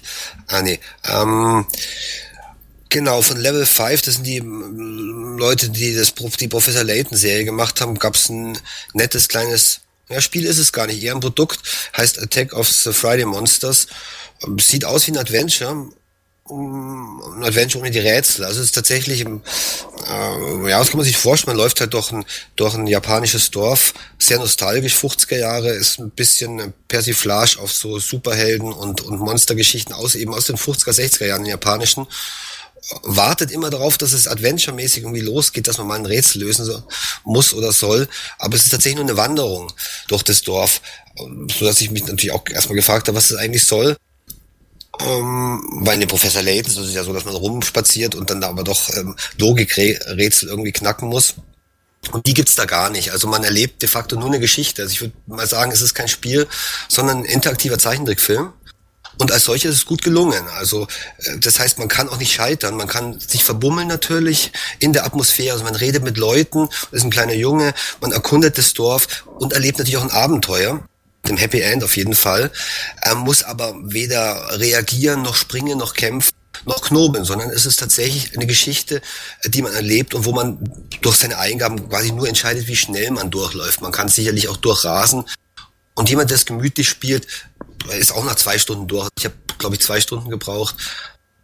Ist ein reiner E-Shop-Titel, kam in Japan, glaube ich, im, im Rahmen einer Compilation, Compilation auf den Markt. Und ich war, ich habe den Code natürlich von Nintendo kostenlos bekommen, kann das jetzt gar nicht sagen, was das E-Shop kostet. Ich denk mal, wenn so ein Produkt zwei oder vier Euro kostet, das ist genau richtig. Das wäre eigentlich der Preis, den ich, den ich diesem Attack of the Friday Monsters wünsche. Man sollte mal einfach mal nachschauen. Und wenn das nicht zu teuer ist, würde ich jedem empfehlen. Ähm, ein neues Wii U-Spiel ist Wonderful One, also Wonderful 101. Ähm, gewisserweise gar nicht mal so, also von der Thematik gar nicht mal so unähnlich wie das Attack of the Friday Monsters, weil es auch eine ähm, Persiflage ist auf eben Superhelden aber ähm, de facto sind die ein ganz, ganz anderes Spiel. Das ist ein, ein, ein sehr wildes Actionspiel von Platinum Games. Das ist ein japanischer Entwickler, der hat so Sachen gemacht wie Feudful Show und Bayonetta. Das sind auch eher wilde Spiele gewesen, ungewöhnliche Spiele gewesen wo man eigentlich erst kapiert, was los ist, wenn man reinspielt, wo die Screenshots vollkommen undurchschaubar sind. Beides waren Actionspiele und The Feudful, also Wonderful 101 ist auch ein, ein Actionspiel. Also es sieht auf den ersten Blick aus, ähm, vielleicht wie ein Stadt-Echtzeit-Strategiespiel, weil doch viele Helden rumwuseln, also logischerweise bis zu 100.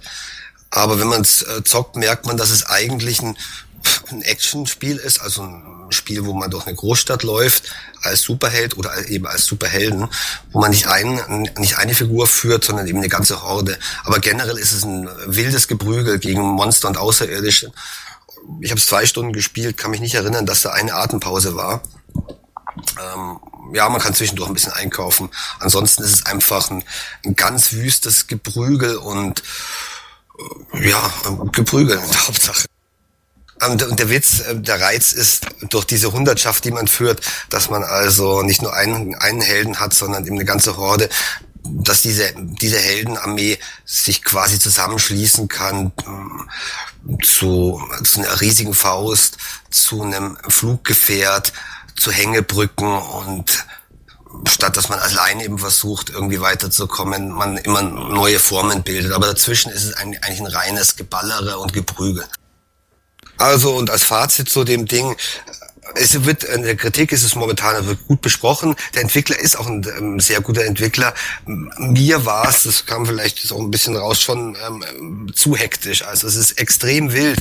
Wer die anderen genannten Spiele von Platinum Games mag, ähm, steht wahrscheinlich auch darauf. Ich finde es hochoriginell, sehr professionell gemacht, aber es ist sehr, sehr hektisch, wie also ein, ein, ein, ein total durchgeknallter Kinofilm. Und das ähm, davor genannte 3DS-Häppchen wäre da genau das Gegenteil. Also wenn man Superhelden mag und, und Popkultur mag und eine Verarschung auf Popkultur, ähm, dann hat man da mit ähm, Wonderful 101 die wilde Variante, die ganz moderne und mit Attack of the Friday Monsters die nostalgische und ruhige. Ähm, ich habe für den Tommy, für diesen Kindermedienpreis, ähm, relativ viel gespielt. Viele äh, Sachen, die mich jetzt so weniger begeistert haben. Aber ein Spiel ist dort absolut herausgestochen und zwar, das war das Rayman. Ähm, das hatte ich gar nicht so ah, auf dem Schirm, muss ich sagen. Rayman ähm, Legends ist es, ne? Ja. Genau. Ich hatte das gar nicht so groß auf dem Schirm, aber die Kollegen so von, von Ubi haben mich immer gesagt, ja, komm, äh, probier das mal aus. Das hat, ich habe immer nur den Multiplayer-Modus gespielt und der, den fand ich ein bisschen, ja, halt äh, Usus. Aber es ist folgendes, es ist eigentlich sehr ähnlich wie Mario, nur Mario hat dadurch, dass so viele genre-typische Sachen für Mario eben drin sind. Es muss immer der Pilz sein und es muss immer die Schildkröte sein und es muss immer bei den Röhren drückst du automatisch schon nach unten, dass du weißt, ähm, da wird es jetzt irgendwie wieder weitergehen. weitergehen. Ähm, und bei den Rayman passiert, passieren plötzlich ganz, ganz andere Dinge. Ähm, du hast sehr schöne Levels, sehr schön designt, ein wahnsinnig gutes ähm, Audiodesign für das Spiel. Also mir hat es einen Riesenspaß gemacht. Ich kann wirklich jedem empfehlen, da mal reinzuspielen und ich weiß gar nicht, ob es eine Demo gibt, sich mal die Demo zu holen. Das lohnt sich absolut. Dann ähm, lange Zugfahrten, viel auf dem iPad gespielt, ähm, Pflanzen gegen Zombies 2. Ich finde es persönlich ein wahnsinnig schönes Spiel. Die Kollegen von PopCap haben sich sehr viel Mühe gegeben und dann kam Electronic Arts und hat gesagt, wir möchten dieses Ding sowas von durchmonetarisieren und ganz, ganz viel Reibach mit diesem Spiel machen. Ich habe wirklich ähm, jedes Mal, wenn du dich gerade freust, dass du ein Level überstanden hast, steht ein Salesman vor dir und sagt, das hättest du jetzt auch alles viel leichter für den Matschkürbis für 2,79 Euro nee, haben können. Nee, ich so habe echt, echt einen Hals nicht. bekommen. Ich habe doch nein, nein. jeder Level, bei jedem Level, Level, nach jedem Level kriegst du das. Du kriegst es ähm, sowas von unter die Nase gerieben. Also mir war es viel zu viel. Ich hätte lieber 5,49 Euro gezahlt und gut wäre es gewesen. Aber dann hätte Electronic Arts wahrscheinlich einfach nicht so viel aus diesem Ding rausziehen können. Mir war es persönlich Also, zu viel. äh, Heinrich, also ich bin jetzt kommst gleich noch dazu. Äh, Vielleicht ist es bei der deutschen Version anders, aber ja, also ab und zu kommt mal sowas, aber, aber nicht nach jedem Level. Ich fand es also nicht übermäßig lästig. Ähm, Hat es noch jemand anders gespielt, anders erlebt? Boris Wir brauchen vielleicht? einen neutralen Schiedsrichter, der jetzt hier diesen Streit beilegt. Ich warte auf die Windows 8 Version. Oh, das kann noch Okay. ein bisschen dauern. Okay. Ähm, Gut, äh, äh, dann hatte ich noch ein Adventure, bevor Heinrich wieder reingrätscht, äh, namens, äh, namens Trommeln, Trommeln. Forever Lost, ähm, eine Serie von einer kleinen Zwei-Mann-Klitsche, die ähm, etwas geschafft haben, was ich lange nicht mehr hatte, aus einem Grafik-Adventure ein wirklich gutes und zum Teil anspruchsvolles Adventure zu machen. Grafik-Adventure sind heute so ein bisschen, also diese rein Point and, also Point-Adventure, weil klicken tust du ja nicht mehr damit. Ähm, sind meistens heute sowas von simpel, dass man eigentlich gar keinen Spaß mehr daran hat. Bei denen sind die Rätsel einfach verdammt gut. Das ist auch so ein klassisches, du wachst irgendwo auf, ähm, musst erst mal schauen, wie du aus dem Raum rauskommst und dann peu à peu die Umgebung umkunden, sammelst Items ein und so weiter und so fort. Und die haben das alles sehr, sehr schön gelöst. Die Steuerung ist ganz lustig, ganz schräg. Und zwar gibt's eigentlich, ähm, du gehst durch die Bilder durch und es gibt nur immer einen Zurück-Button. Und das heißt, du hängst wie an einem Gummiband und du wirst immer durch diese Levels dann wieder zurückgezogen. Funktioniert tadellos. Ähm, wirklich ein schönes Spiel, kann ich nur stark empfehlen. Werde ich auch ähm, sicher noch einen größeren Testbericht nochmal drüber schreiben. Hm, zwei Seiten eigentlich. Ähm, dann hatten wir noch ein Spiel namens Take It Easy, ähm, das mir gut gefallen hat, äh, auch getestet für den Ravensburger. Ähm, äh, Quatsch, auch getestet für den Tommy, ist von Ravensburger Games. Hatte ich gar nicht erwartet. Ich weiß nicht, ob jemand dieses Spiel Tantrix kennt. Das ist so ein ganz klassisches Legespiel, also dass man wirklich mit ähm, echten Spielsteinen, so Hexagon-Spielsteinen spielt. Ähm, das basiert darauf, ist in einem großen Hexfeld, legst du kleinere Hexfelder und versuchst äh, diagonale ähm, und äh, senkrechte äh, Farbstränge zusammenzubekommen. Das fängt relativ einfach an, wird dann aber so ab Level 50, 60 doch schon sehr knifflig. So, und das war's bei mir schon. Wer war noch nicht? Ach, dann dränge ich mich jetzt hier kurz vor. Plants vs. Zombies 2 habe ich offensichtlich auch gespielt. Fand es jetzt nicht ganz so aufdringlich wie Anatol, aber er hat natürlich in einem Recht. Also ich hätte auch lieber ein paar Euro ausgegeben und, und ich habe das ganze Spiel. Ähm, äh, allerdings, äh, Free-to-Play kann schlimmer sein. Ähm, also gerade von EA ist man ja einiges gewohnt und also Plants vs. Zombies 2 ist echt okay dafür, dass es ein kostenloser Download ist. Also sollte man sich mal holen und angucken.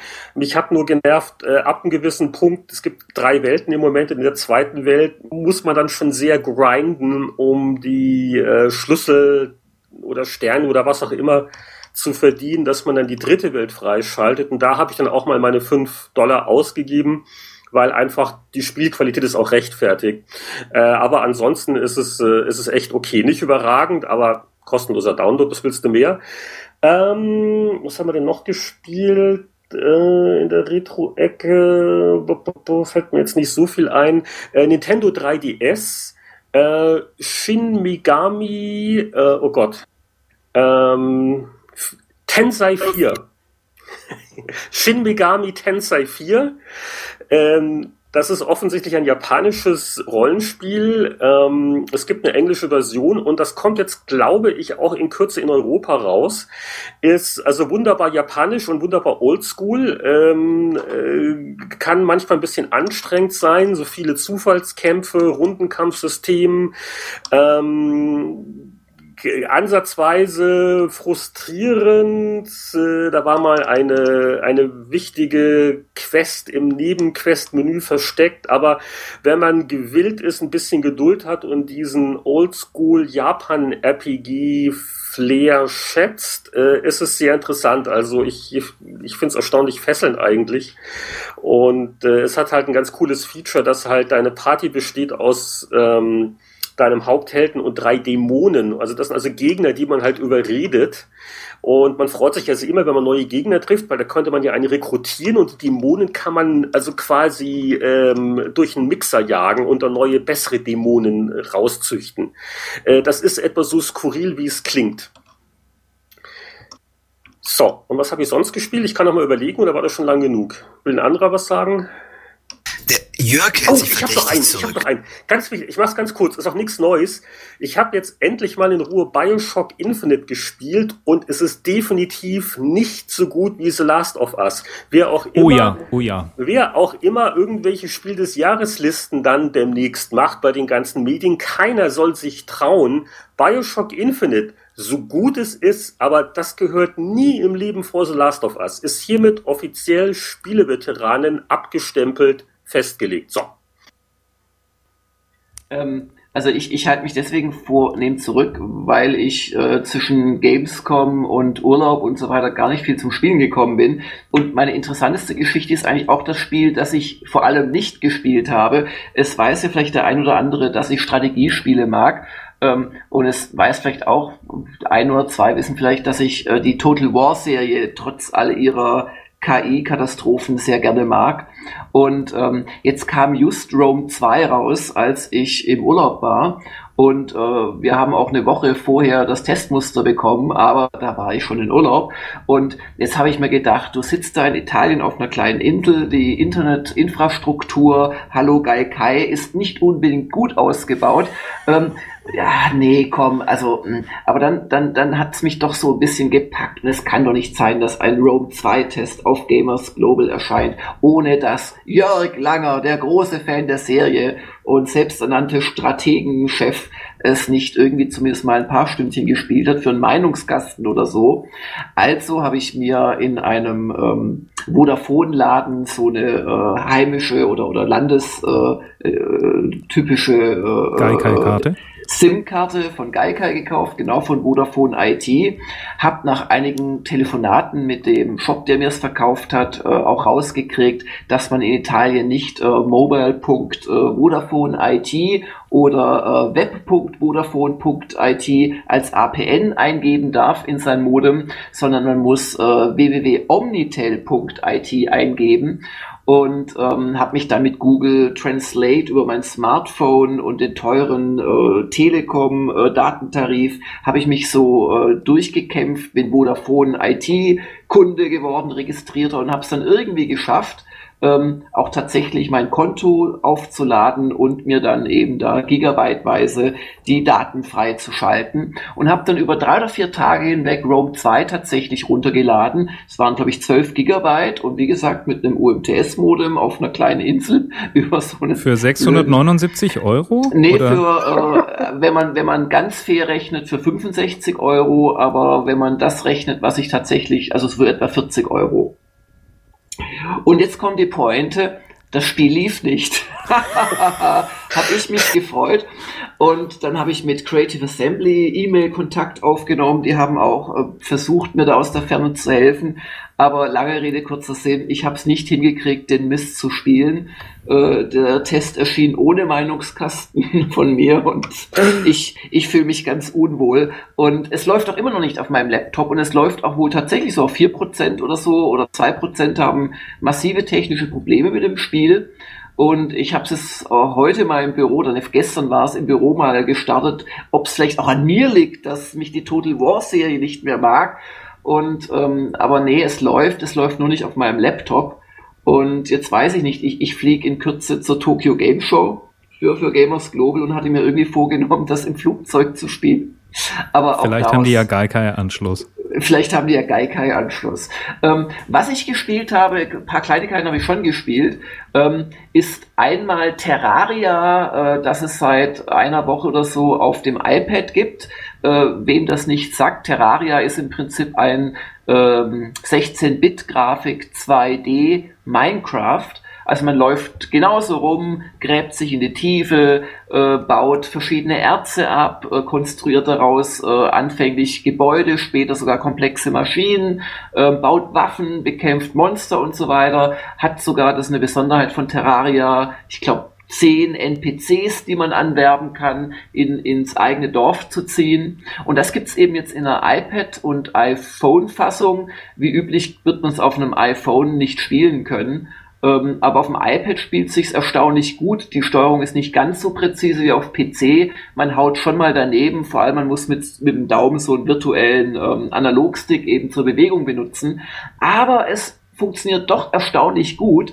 Und da Terraria und überhaupt Minecraft und die Dinger ja schon eine sehr meditative Angelegenheit sind, die jetzt nicht unbedingt ständig die maximale Leistungskraft der, des eigenen Hirns äh, fordert, ist es irgendwie ein ideales äh, iPad-Spiel, finde ich. Also das habe ich gespielt.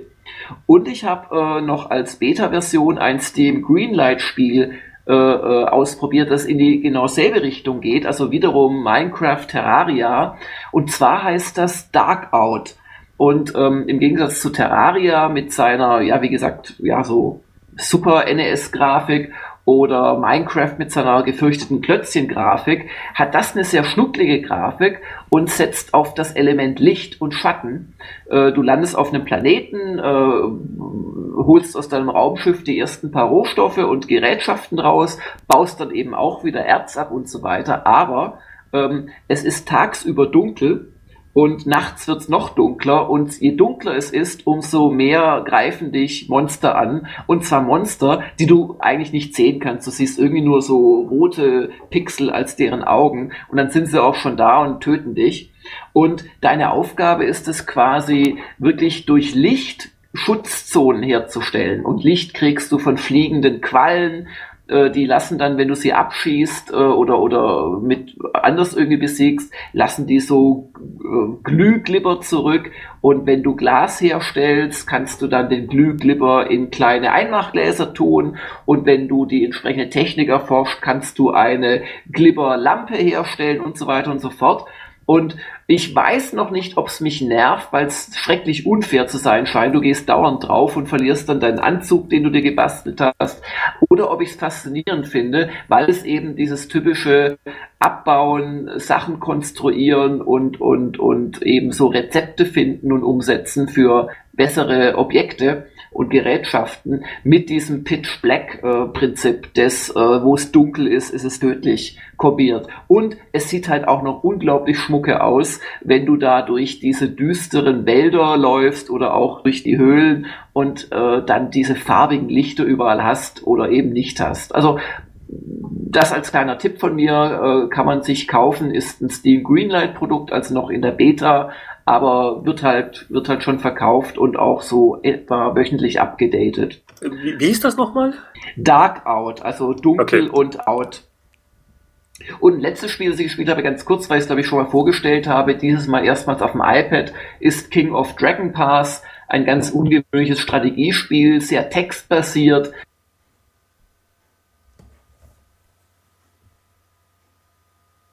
Also ich habe jetzt den Jörg nicht abgeschnitten, oder bin ich jetzt nee, nur ausgefallen? Es ist also halt textbasiert. echt keine Absicht. Textbasiert ist er jetzt. Das, äh, das, das ist so ein bisschen, bisschen wie bei den Oscars, wenn die Dankesrede zu lange dauert, dann fängt schon mal die Band an zu spielen. Ne? So, bom, bom, bom, Nein. Jörg hat den Server verlassen. So, ich bin wieder da. Oh, Jörg ist wieder beigetreten. Gut.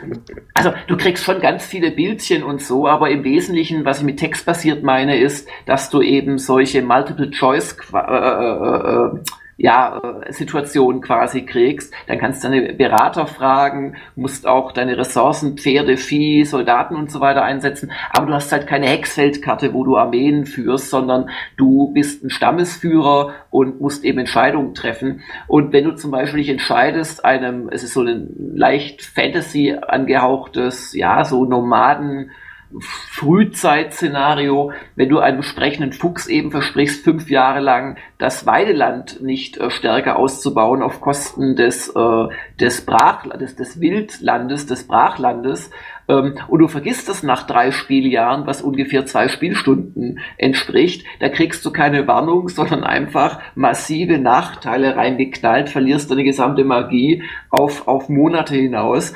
Und also also diese, diese, diese, diese Konsequenzen, die da Entscheidungen von dir haben, teilweise noch Jahre später, das finde ich sehr beeindruckend an diesem Spiel. Also wer es immer noch nicht kennt, ist auch letztes Jahr, glaube ich, für PC neu erschienen über äh, Good Old Gamescom, GOCOM, ähm, King of Dragon Pass, ein ganz faszinierendes, ganz ungewöhnliches Strategiespiel. Ja, und wie gesagt, also jetzt, jetzt spiele ich sicherlich wieder mehr, freue mich auf die Gamescom, äh, auf die Tokyo Game Show und nächstes Mal wieder eine 10-Punkte-Liste. Ich, ich verspreche. Oh, Beyond habe ich gespielt. Ist zwar eine Pre-Version, aber schon fast fertig. Ähm, und hat mich doch wieder fasziniert. Also der Heavy Rain Nachfolger. Ähm, man ist wieder wie auf Schienen. Man hat wieder QTE-Events, also Quicktime-Events ohne Ende. Ähm, aber es ist wieder un unglaublich faszinierend und eine nicht lineare Erzählweise. Also man springt munter neben der Jodie, der Protagonistin, hin und her. Also das, das wird für mich, glaube ich, wieder ein ziemlicher Knaller in ein paar Wochen, wenn das rauskommt.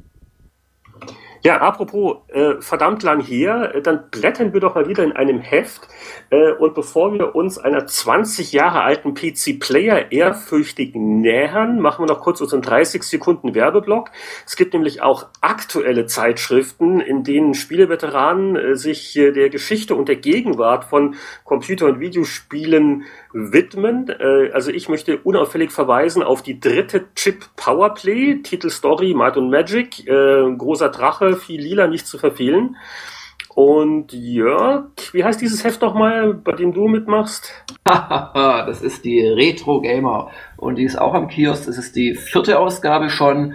Ja, und wir beschäftigen uns auf, auf ganz vielen Seiten, ich glaube 17 oder 18, mit LucasArts, mit der ganzen Geschichte und auch mit diversen anderen Themen. SimCity von, von den Anfängen von Will Wright bis zum, naja, wir haben es jetzt ein bisschen äh, aggressiv äh, 2013er Fiasko auf dem Titel genannt. Mittlerweile hat EA ja viel nachgepatcht und den Server laufen, aber äh, die Serie wird, wird doch auch recht intensiv vorgestellt mit vielen auch äh, extra erfragten Zitaten von Will Wright persönlich und ja, auch sonst, also wirklich dickes Heft, äh, knapp 200 Seiten und viel drin. Kann man eigentlich okay, verfehlen. Jetzt, jetzt, jetzt muss ich noch kurz noch 30 Sekunden draufsatteln, damit wieder die Parität hergestellt ist. Das steigert sich hoch. Und den Chip Powerplay gibt es natürlich auch zu aktuellen und naja gut, also wollen Sie nicht übertreiben. Also äh, ich glaube, beide Ausgaben sind im August rausgekommen, also sind noch zu haben und äh, äh, wer es noch nicht getan hat, darf die gerne kaufen. Äh, was man jetzt nicht mehr kaufen kann, ist eine neue PC Player. Äh, das ist auch schon Aber Jahre her. Ich, ich springe jetzt mal auch noch in den Werbeblock rein, wenn ich darf. Was? Ähm, du, ach, du hast auch was. Locker hat nämlich seine erste EP äh, zusammen mit seinem lieben Kumpel Wolfgang Schmetterer ähm, im Internet veröffentlicht und zwar Ui. auf PhonoCake heißen die, also wie The Cake is a Lie und vorne phono mit ph.org. Kostet nichts, kann man dort runterladen und zwar unter dem Titel MOC. M-O-C. Also jetzt müssen aber die anderen Kollegen auch noch irgendwas hier promoten. Boris. Äh, Boris, hast, hast du noch eine, eine Konsole oder irgendwas oder eine neue Office-Version? Am 18. Oktober erscheint Windows 8.1 als kostenlose Upgrade für alle Windows 8 Besitzer. Okay, oder Winnie, neues Buch? Buch? Ja, ich arbeite natürlich an Büchern und es kommen auch neue Bücher, aber dann ähm, ankündigen werde ich die ähm, vielleicht in einem halben Jahr oder Jahr mal. Aber du könntest jetzt noch ein altes nochmal rausnehmen, das irgendwie gut zu irgendwas passt. Dann haben wir nämlich alle irgendwas promotet, dann ist es schön ausgewogen. Die, ich glaube, in diesem Teil kann man am ehesten kürzen, damit du den, den, den Podcast dann zusammenschneidest, ein bisschen Anatol. Die, die, Bücher kommen später, weil Winnie so viele Artikel für Trip Powerplay schreiben muss. Aber okay. Also, PC Player äh, 993 ist so Pi mal Daumen 20 Jahre her. Ich glaube, in der haben wir noch nicht geblättert, aber äh, wie dem auch sei. Ähm, ich glaube, ich bin der Einzige, der das Originalheft jetzt vor sich liegen hat. Sehe ich das richtig? Und dann, dann schauen wir mal, das war so die Ära ähm, Boris Schneider, Heinrich Lienhardt bei PC Player, äh, der Thomas Werner war auch dabei, äh, Toni Schweiger, äh, so als fester Freier natürlich. Star Toni! Ähm, dann der, der Anatol Locker hat als Autor auch schon mitgemacht, also doch der eine oder andere aus der Runde und äh, ähm, wie immer ein PC-Player halt eine Mischung aus Spiele und allgemeinen PC-Themen. Also zum Beispiel ist da ein Test von Soundkarten der 16-Bit-Generation äh, mit Fragen wie, wer braucht 16-Bit-Sound? Ähm, Und äh, was haben wir denn hier? Boris hat. Viel frühes CD-ROM-Zeug sehe ich. Boris hat äh, After Dark, More After Dark, neue Module, Bildschirmschoner. Ist da noch was in Erinnerung? Äh, fliegende Toaster. Bei More After Dark gab es, glaube ich, ein Update der fliegenden Toaster. Irgendwas gab es da.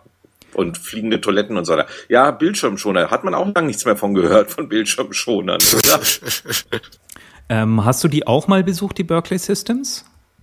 Äh, nee, bei Berkeley Systems war ich nicht. Das waren immer nur Messebesuche, glaube ich. Okay, weil das war nämlich eine wirklich eigentlich eine sehr interessante Firma. Das After Dark war eigentlich so eine, äh, die war, kam ein bisschen aus dem universitären Umfeld und hat ähm, viel auch ähm, gemacht, was in Richtung ähm, GUI anging und relativ viel ähm, Forschung für ähm, Leute mit einem Handicap, wie die am PC arbeiten können. Die hatten eine extra Abteilung dafür. Also es war eine, eigentlich eine sehr spannende Firma. Wie lange haben die, wie lange haben die eigentlich gearbeitet? Wie, wie viele Jahre waren die unterwegs? Ich glaube relativ lang, oder? Da habe ich jetzt total also sie Blackout nie gute Spiele gemacht. Ich überlege auch gerade, sie dürfen nicht einmal. Spiele gemacht? Sehr gute Frage. Ich sitze an keiner Datenbank. Ich glaube, in meinem Spielemacher-Lexikon ist es nicht drin. So viel ähm, Tolles haben die, glaube ich, nicht gemacht. Waren die nicht diejenigen, die das erste You Don't Know Jack auf den Markt brachten? Ja, das wäre, das könnte sehr gut sein. Das war natürlich ein sehr gutes Spiel. Das hat Take Two damals gebracht. Also BMG, glaube ich, noch Take Two. Ja, ja, ein kleiner Augenblick. Ich äh, frage mal kurz dieses Internet. Mit Gaikai? Ich bräuchte so eine Pausenmusik. Bing.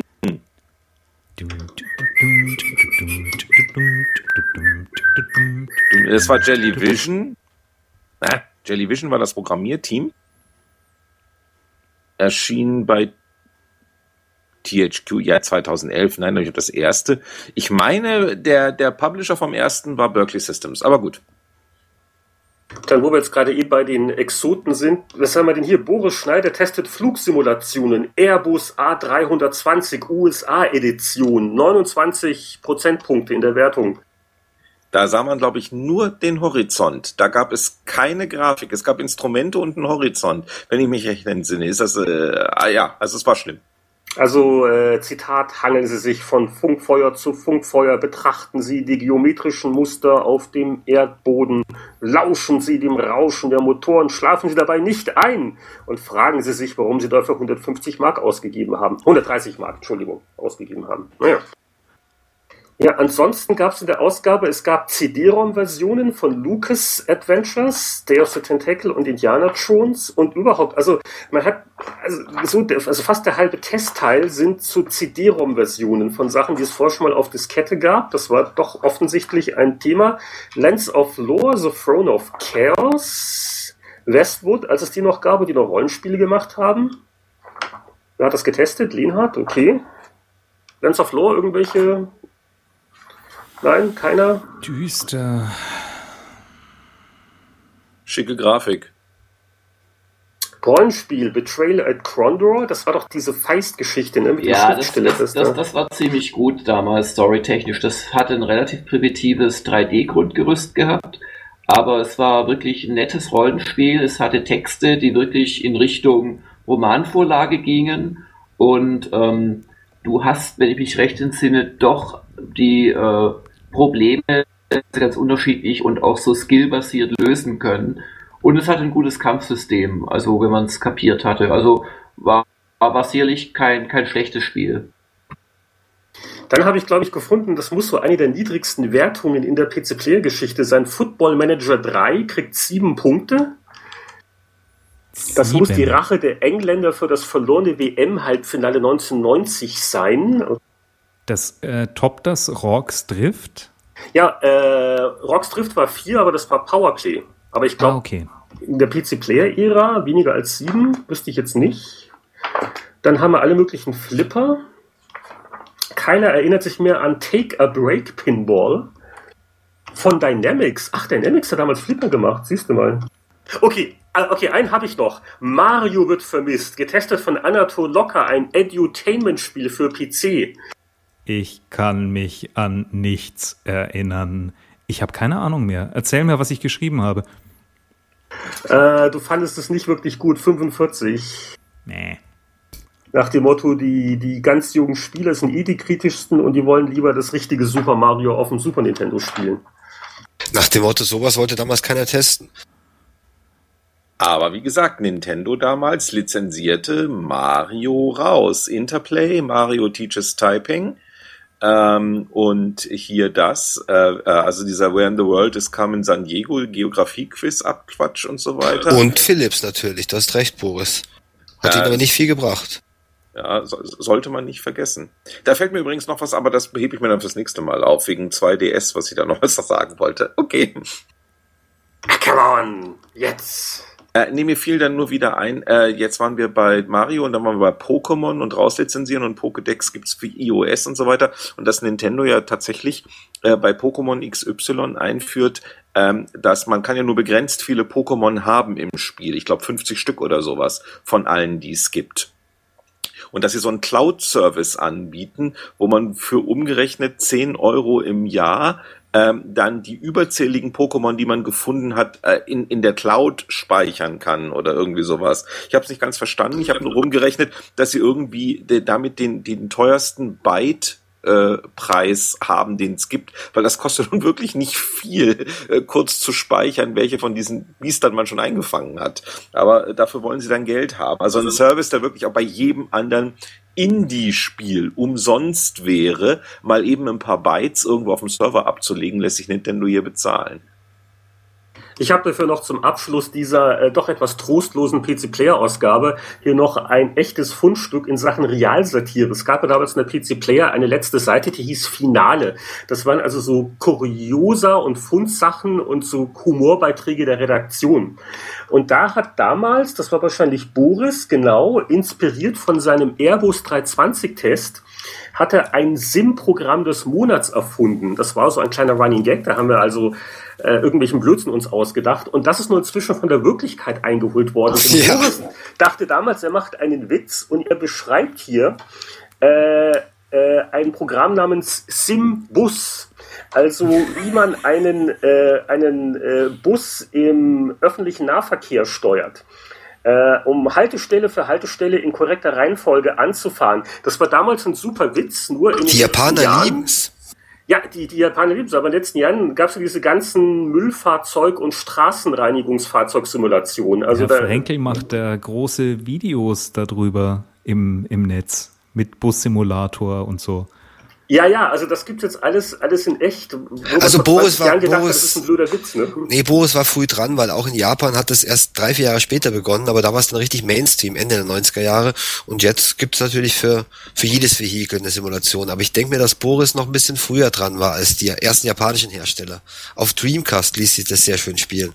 War Ja, wirklich gut. Und ja, ging nur darum, richtig zu stoppen, langsam, langsam auszurollen, niemanden zu überfahren, die Timetable einzuhalten. Es war wirklich nur ein reines, gemütliches und souveränes Abgefahren von Routen.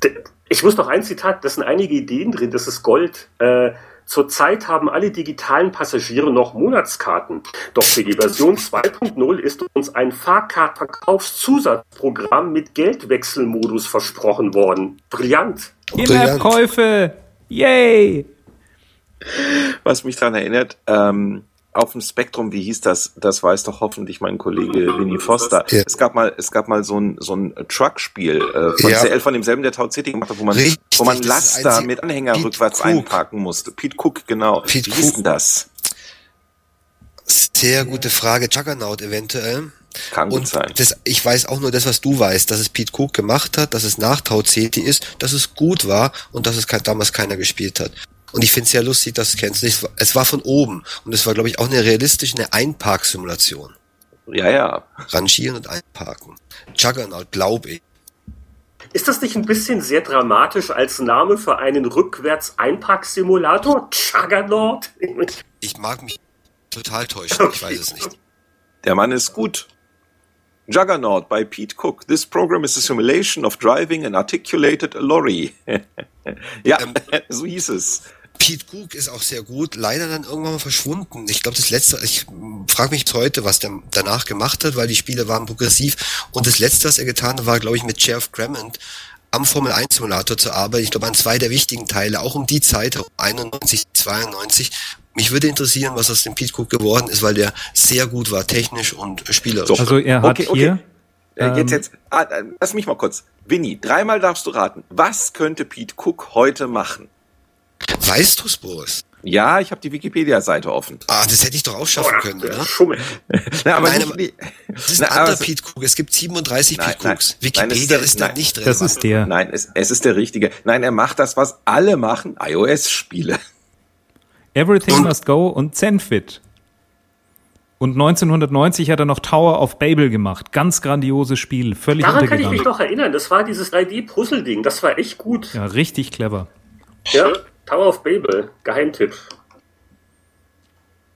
Wobei ich gerade sehe, der Pete Cook hat schon auch einen fetten Eintrag, sogar mit Bild, ähm, ein Spielmacher, aber das, den zitiere ich jetzt nicht, habe ich auch nicht im Kopf, aber ich habe ihn nicht vergessen im Spielelexikon.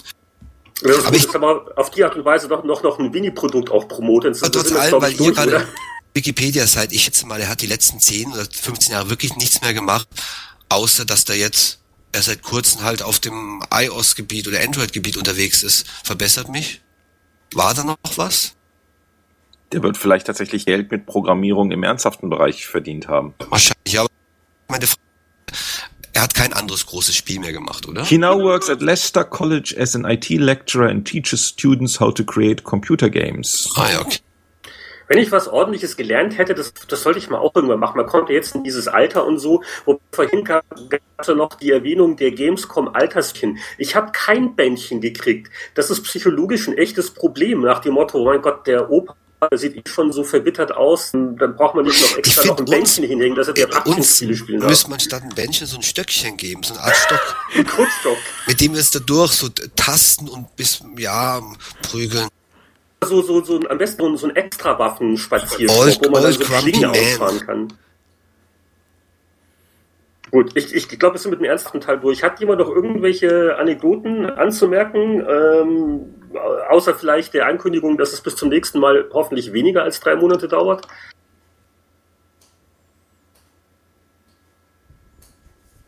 Klingt nicht so. Und wir sind bei einer Stunde 26 Minuten und 57 Sekunden. Dann würde ich sagen, sagen wir doch mal Tschüss, oder? Machen wir Schluss bis in einem Monat. Reißen wir uns los Wie von nie. meinem. Habe ich schon mal ein neues Mikrofon erwähnt? Hauptsache, es singt nicht. Okay, also dann bis zum nächsten Mal und tschüss und überhaupt. Alle hier. Bye, bye. Tschüss. Servus. Auf Wiedersehen.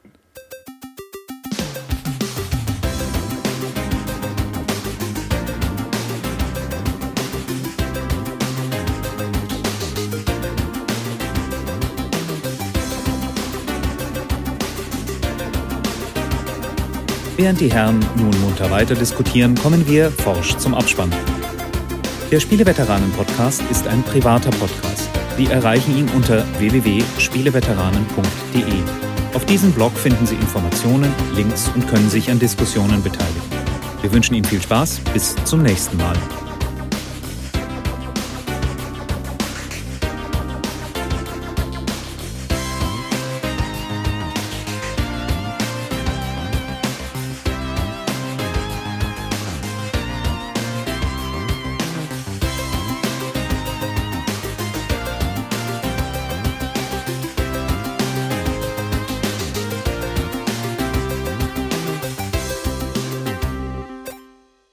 Sie auch das nächste Mal wieder ein, wenn Sie Anatol Locker sagen hören wollen. Jörg, du, hör mal her. Ich habe jetzt dieses Gaikai ganz neu bekommen. Und das, das klingt eigentlich total gut.